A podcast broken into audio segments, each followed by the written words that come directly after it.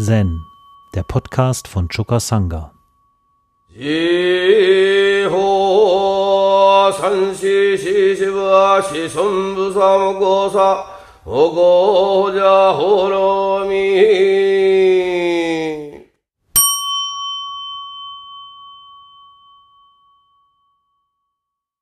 Heute eröffnen wir den Reigen der Vorträge mit dem Chor Nummer 43 aus dem Hekigan Rocco.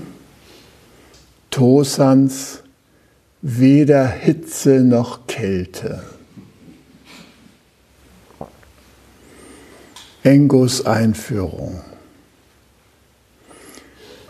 Die Worte, die das Universum beherrschen, werden durch alle Zeitalter befolgt. Der Geist, der den Tiger besiegen kann, erstaunt selbst tausend Heilige. Seine Worte sind ohne ihresgleichen. Sein Geist ist überall maßgebend.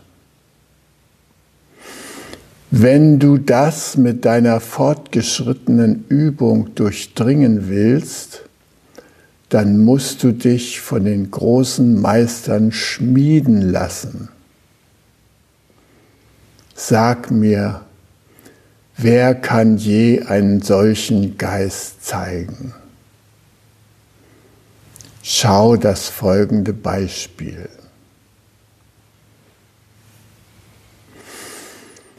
Ein Mönch sagte zu Tosan, Kälte und Hitze überfallen uns. Wie können wir ihnen ausweichen? Warum gehst du nicht dorthin, wo es keine Kälte und keine Hitze gibt? Der Mönch fragte, wo ist dieser Ort, wo es weder Kälte noch Hitze gibt?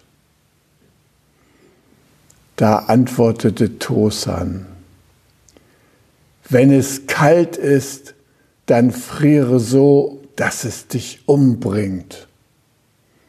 Wenn es heiß ist, dann schwitze so, dass es dich umbringt.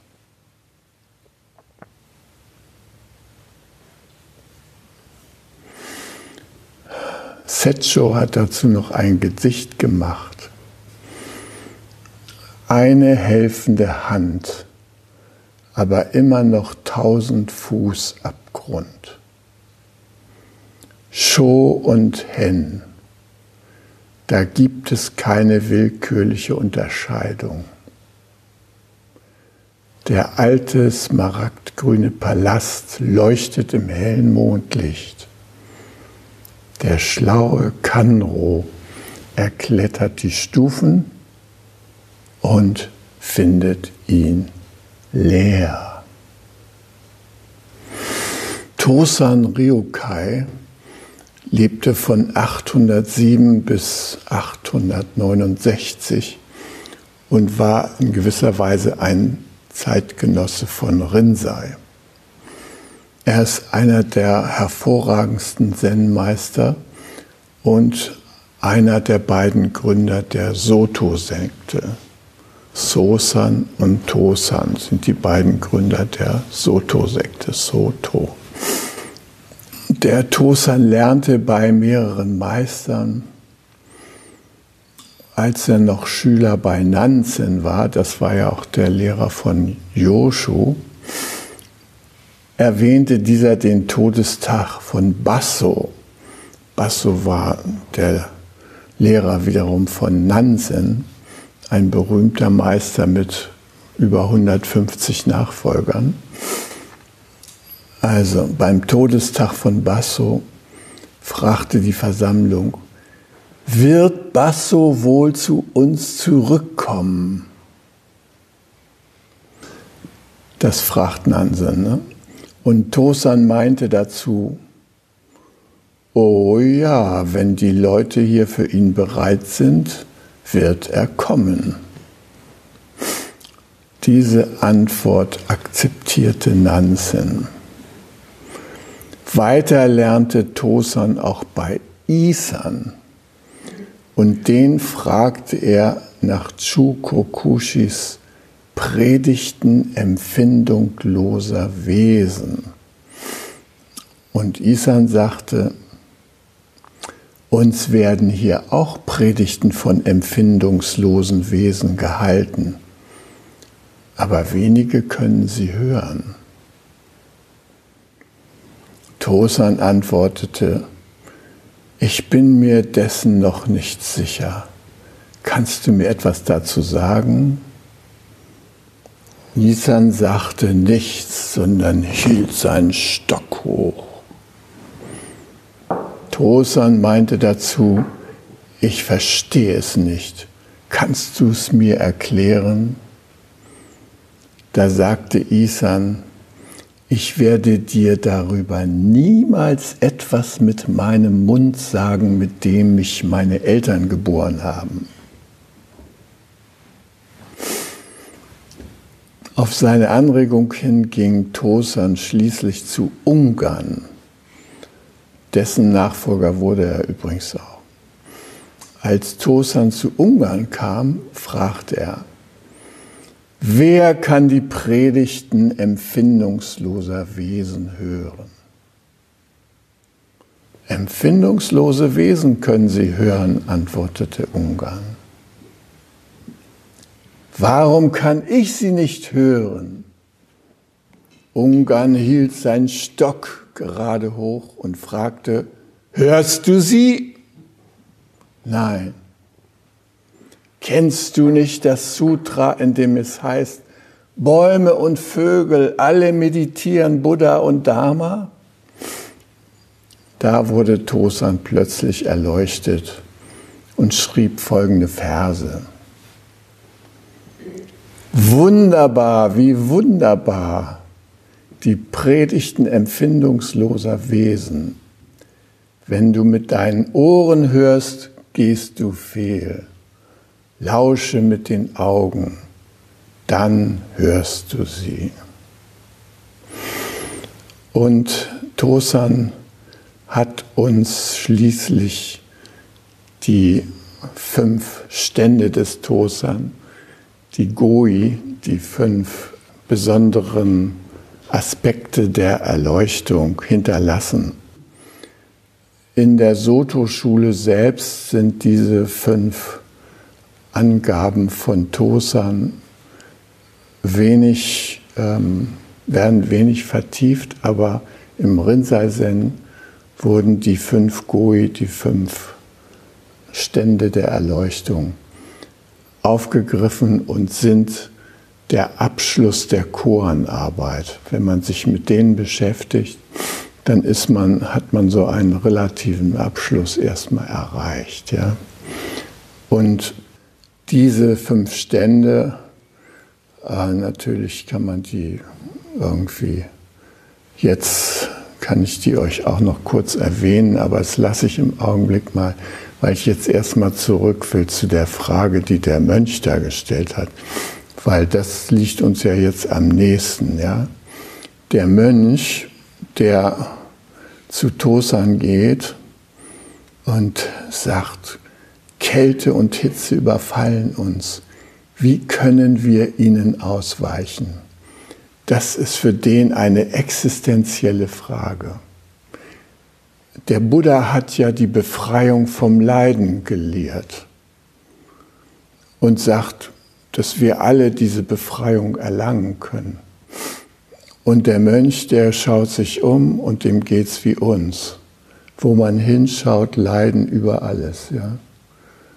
Die Leute bringen sich gegenseitig um, ja, es äh, entstehen äh, Klimakatastrophen, Wirbelstürme, Dürren, alles Mögliche fällt über uns herein. Ja? Und da möchte er gerne wissen, wie man dem ausweichen kann. Das ist ja so eine Grundhaltung eigentlich aller Lebewesen. Wie kannst du dem Unangenehmen ausweichen? Gibt es da nicht irgendwo so ein Sofa im gesamten Universum, wo man sich mal in aller Ruhe aufhalten kann und den Stand der Sterne genießen? Nein. Überall sind wir umzingelt von Unangenehmen. Und die Frage ist, wie können wir damit umgehen? Was können wir tun, um uns aus diesem ewigen Wegrennen wollen vor dem Unangenehmen zu befreien? Wie können wir standhalten? Und was ist die Haltung, die wir dafür brauchen? Und wie sieht es da in unserem Herzen aus, wenn wir unangenehmen Umständen begegnen? Also dieses ist ein Beispiel für leidensträchtige Situationen, ja. Kälte, Hitze. Da im asiatischen Kontext ist das noch besonders drastisch, weil da gibt es wirklich Kältegegenden, wo es nur so knackt vor Kälte. Und dann gibt es da in derselben Gegend den Sommer, die sind so affenheiß, dass man sich nicht aus dem Haus traut, weil es einfach unerträglich ist. Und wie gehen wir damit um, fragt sich der Mönch. Ja? Wie gehen wir überhaupt mit dieser ganzen Leidhaftigkeit und so weiter um?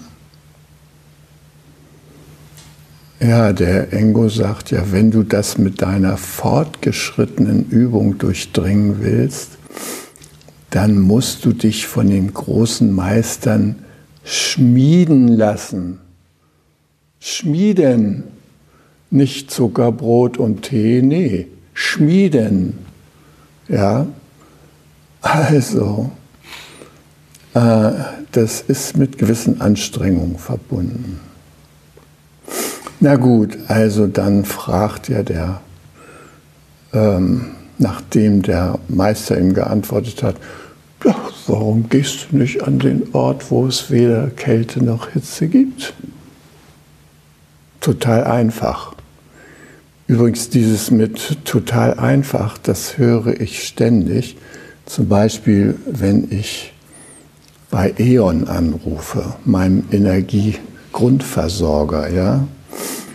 Äh, in meinem Leben ist da ein kleiner Änderung eingetreten. Ich habe nämlich keine Gasheizung mehr, sondern jetzt beziehe ich Fernwärme.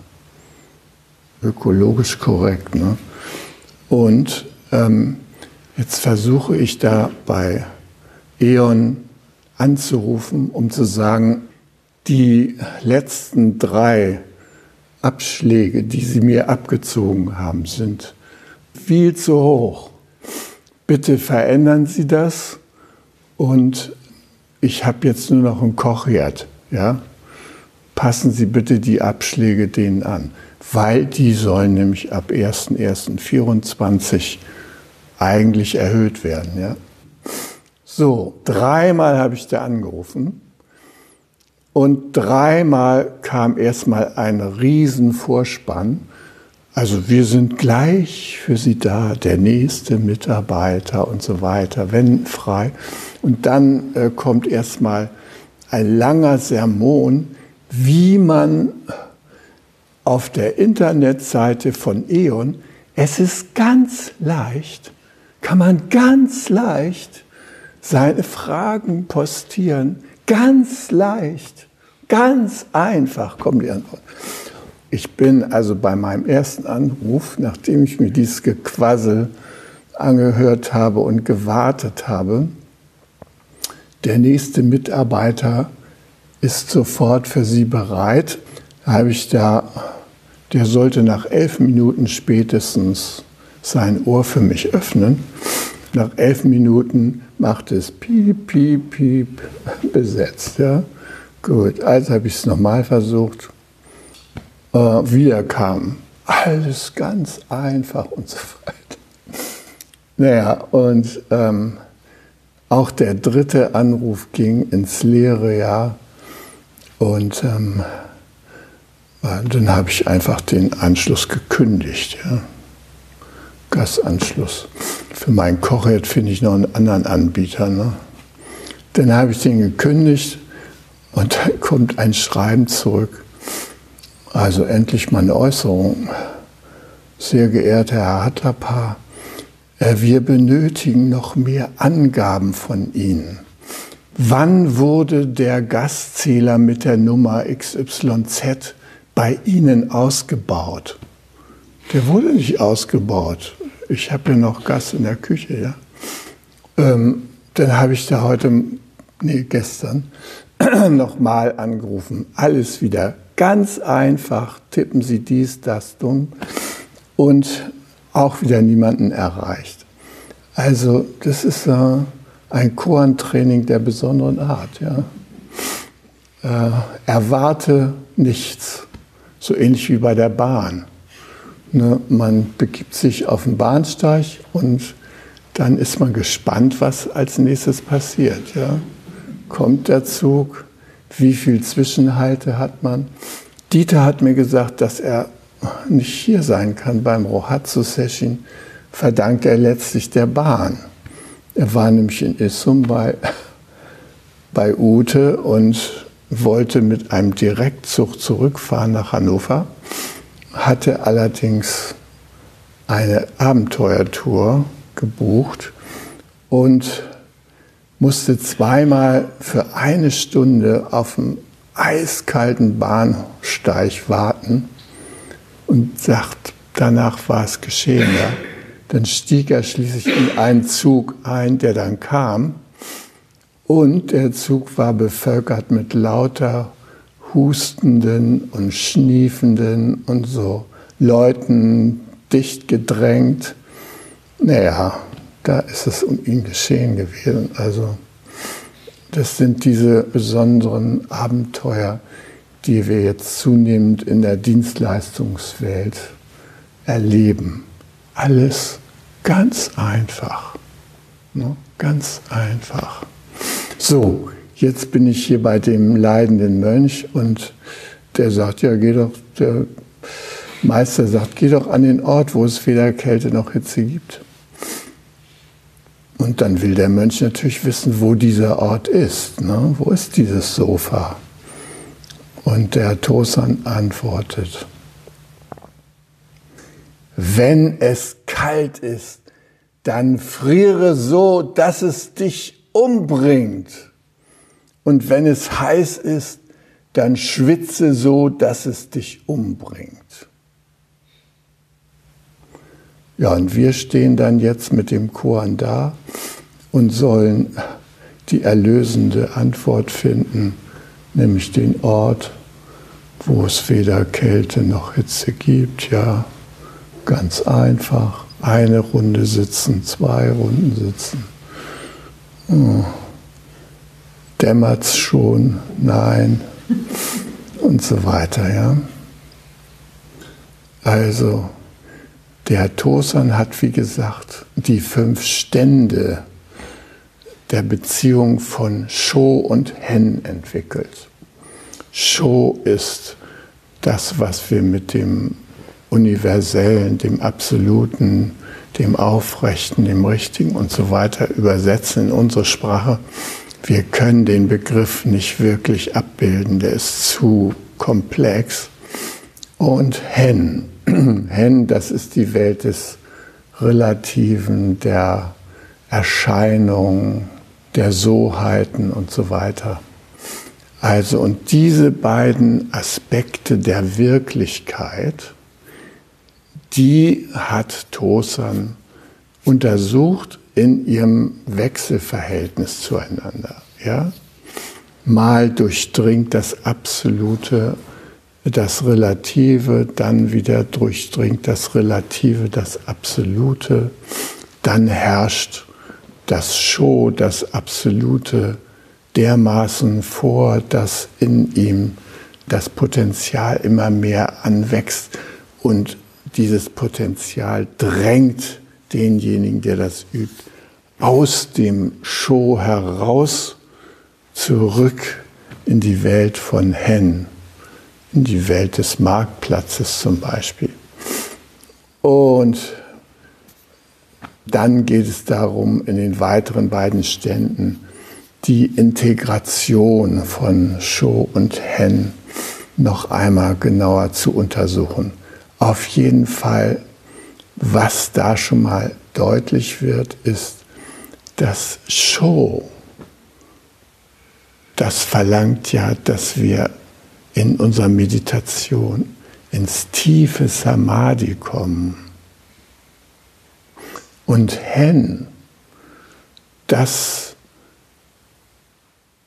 ist auch ausgedrückt in einem Samadhi, aber dem aktiven Samadhi, dem positiven Samadhi. Dem begegnen wir, wenn wir draußen Holz hacken oder im Garten Blumen pflücken und wässern und so weiter. Und Show, dem können wir begegnen, wenn wir ins Yasa gehen, alles ist dunkel und dann noch einmal Vollgas geben in Richtung Samadhi.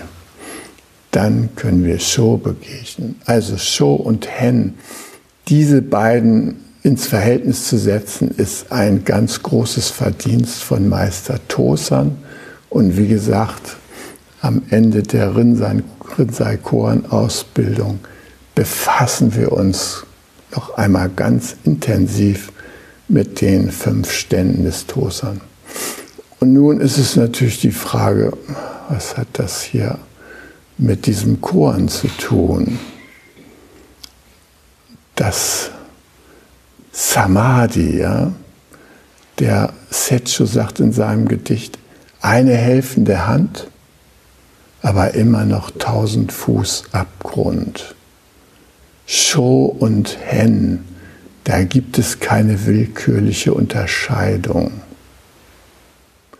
Also, Sho und Hen, die sind so miteinander verquickt, dass sie gar nicht wirklich voneinander getrennt werden können. Und jetzt bewegen wir uns in der Welt des Hen und begegnen dem Unangenehmen.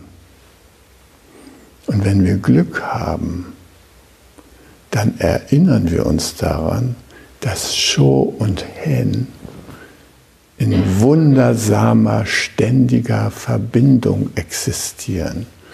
Es gibt kein Unangenehmes ohne Show. Und es gibt kein Show ohne die Welt der verschiedenen Erscheinungen. Mögen sie nun krass oder freundlich sein, wie auch immer. Das gehört zusammen. Und wie können wir das jetzt angesichts der Besorgnis dieses Mönchs zusammenbringen? Also, der Meister sagt, wenn es kalt ist, dann friere so, dass es dich tötet. Wenn es heiß ist, dann schwitze so, dass es dich umbringt. Hm, ein Kommentator zu diesem Korn, der sagte dazu, versenke dich ins Samadhi. Bei Kälte ist der ganze Himmel und die ganze Erde kalt. Bei Hitze ist der ganze Himmel und die ganze Erde heiß. So nimmst du die Kälte oder Hitze völlig in dich auf und spürst sie nicht mehr. Das sagt der Kommentator. Und Setcho, der schaut sich auch noch einen Vers von dem Dichter Xuan Hao an und der sagt, also der spricht von einer Situation, in der er in der Sommerhitze schmachtet, ja, die heißeste Zeit über schließt sich der Dichter, wie er sagt, in seine Wohnung ein und begeht nun eine 30-tägige Opferfeier. Das heißt, er überlässt sich widerstandslos der furchtbaren Hitze zum Opfer. Er stellt fest, nicht Föhre, nicht Bambusgrün beschatten mein Gehäuse. Und dann schließt er mit dem Versen, Versenkung braucht nicht unbedingt der Berge und Gewässer. Sind Herz und Sinne ausgelöscht, ist Feuer an sich kühl. Und dieser Vers, der ist aufgenommen in das große historische Zen-Gedächtnis, wurde immer wieder einmal hervorgehoben. Und beispielsweise äh, gab es einen Vorfall im Jahre 1582 in Japan. Damals hatte der Feldherr, Feudalfeldherr oder Nobunaga den Fürsten Takeda in der Provinz Kai besiegt und hatte seine Heerführer beauftragt, flüchtige Gegner im Gebirge aufzuspüren und denen nachzueilen. Ja. Und im Gebirge, da gab es ein abgelegenes Kloster, und es bestand der Verdacht, dass der angesehene Abt dieses Klosters, der Zen-Meister Kai Sen, gegnerischen Führer, Führern da Zuflucht gewährt hatte. Äh, deshalb wurde der aufgefordert, hier raus mit den Zuflucht genommenen bei dir, sonst passiert was. Und der hat sich geweigert, irgendjemand herauszugeben. Und daraufhin haben diese Krieger da dieses Kloster des Kaisen äh, umzingelt. Äh, die Klosteranlage, die lag im Wald. Dann legten sie ringsum Feuer. Und Kaisen versammelte äh, die Mönche und die Gäste äh, auf der Plattform des Tempeltorbaus. Und wie nicht anders zu erwarten, stiegen bald im Gebälk die Flammen in die Höhe.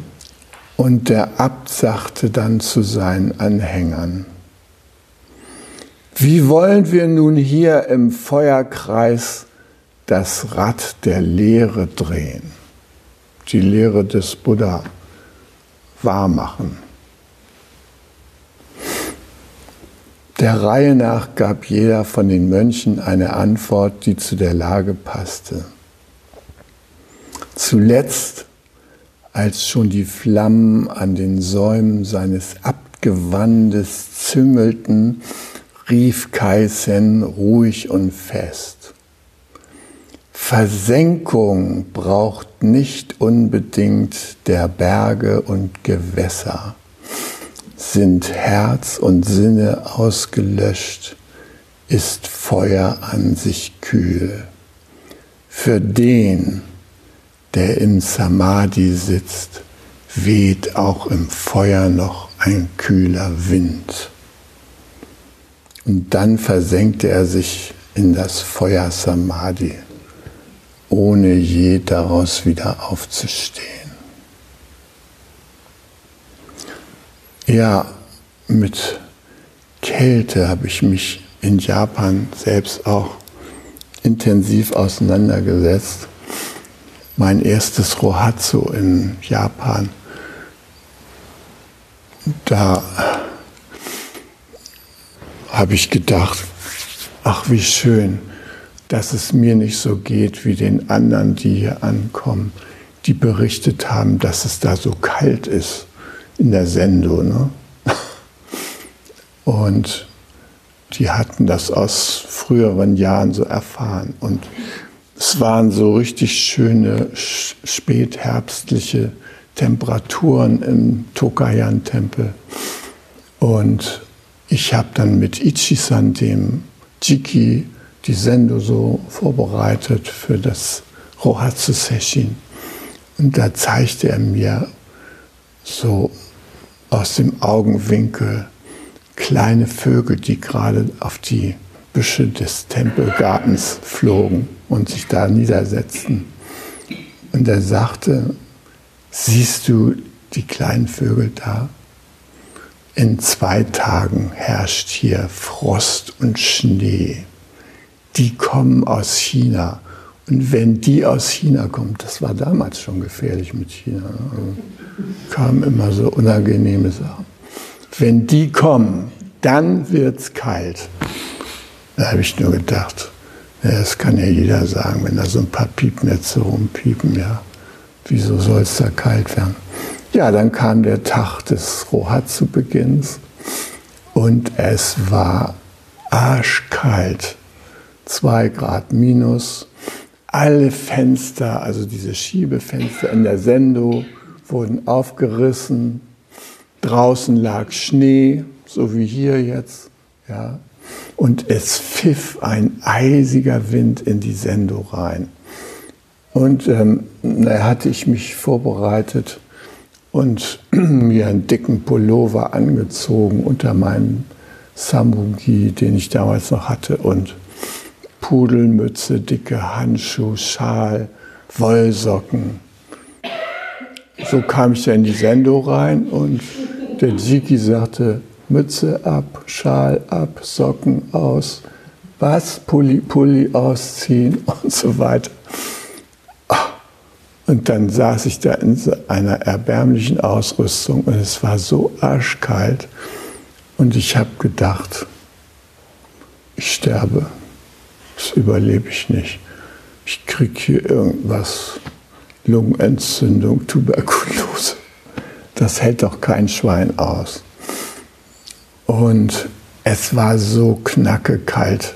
Also wir sind ja hier schon wieder auf dem Sofa, ja, gegen das, was wir da in Japan hatten. Aber ich musste einfach an Japan denken, als es hieß, ja, der Ofen funktioniert nicht. Und ich dachte, ja, dann machen wir noch die Fenster zusätzlich auf, dann haben wir es wie in Tokoherren-Tempel. Kurz und gut, in meiner Not habe ich dann die gute alte Zen-Atmung geübt. Ja? Tief einatmen und ganz tief ausatmen und das immer wieder und so weiter. Und mit dieser Atmung merkte ich, dass mein Körper da vitalisiert wurde und es wurde mir immer wärmer. Vor allem aber hatte ich das Gefühl, ich sitze in einer Wärmeglocke. Also mein Energiekörper den spürte ich so. Ich spürte über mir das große Scheitelchakra und um meine Wirbelsäule herum so einen warmen magnetischen Mantel, ja. Und der Wind erschien mir plötzlich ein laues Mittelmeerlüftchen zu sein, ja, war so richtig warm. Und dann habe ich gedacht, ja, dann kannst du ja mal kurz was anderes denken. Da saß ich so. Kaum war ich aus dem Samadhi raus, oh, habe ich geklappert. Dann dauert es wieder mehrere Minuten, bis ich mich eingegruft hatte und oh, endlich wieder ins Atmen Samadhi gekommen war. Und ich habe gelernt, dass Kälte eine unglaubliche Hilfe ist, wenn man in der Meditation vorankommen will und tiefe Erfahrungen machen will. Ich bin fast immer in der kalten Jahreszeit in Japan gewesen und habe da die äußerst kalten Sessions mitgemacht und habe gemerkt, das klärt den Geist am besten. Also wenn man da in der warmen Jahreszeit ist, ja, und die ganze Zeit schwitzt und dann dieser Sommerkoromo, der nicht wirklich sommerlich ist, ja, oh, dann ist alles, das Wasser läuft einem runter und so weiter. Aber die Kälte, die spornt mich an. Ich konnte mir echt vorstellen, wie tibetische Mönche sich in Schnee setzen und der schmilzt um die herum. Ja. Also Man kommt ganz anders mit den Energien seines Energiekörpers bei Kälte in Kontakt, oder ich zumindest. Ja, ja und da habe ich das dann ja auch ausprobiert, den Ort der Kälte, wo keine Kälte und wo keine Hitze ist, ausfindig zu machen. Ja, eben durch tiefe Konzentration. Dann gelangen wir an den Ort, an den Ort, wo selbst der Himmel friert und die Erde schwitzt. Hi. Um jungen Menschen den Aufenthalt im Togenji zu ermöglichen, bitten wir um ihre Spende. Alle Spendenmöglichkeiten finden Sie auf chukasanga.de slash spenden.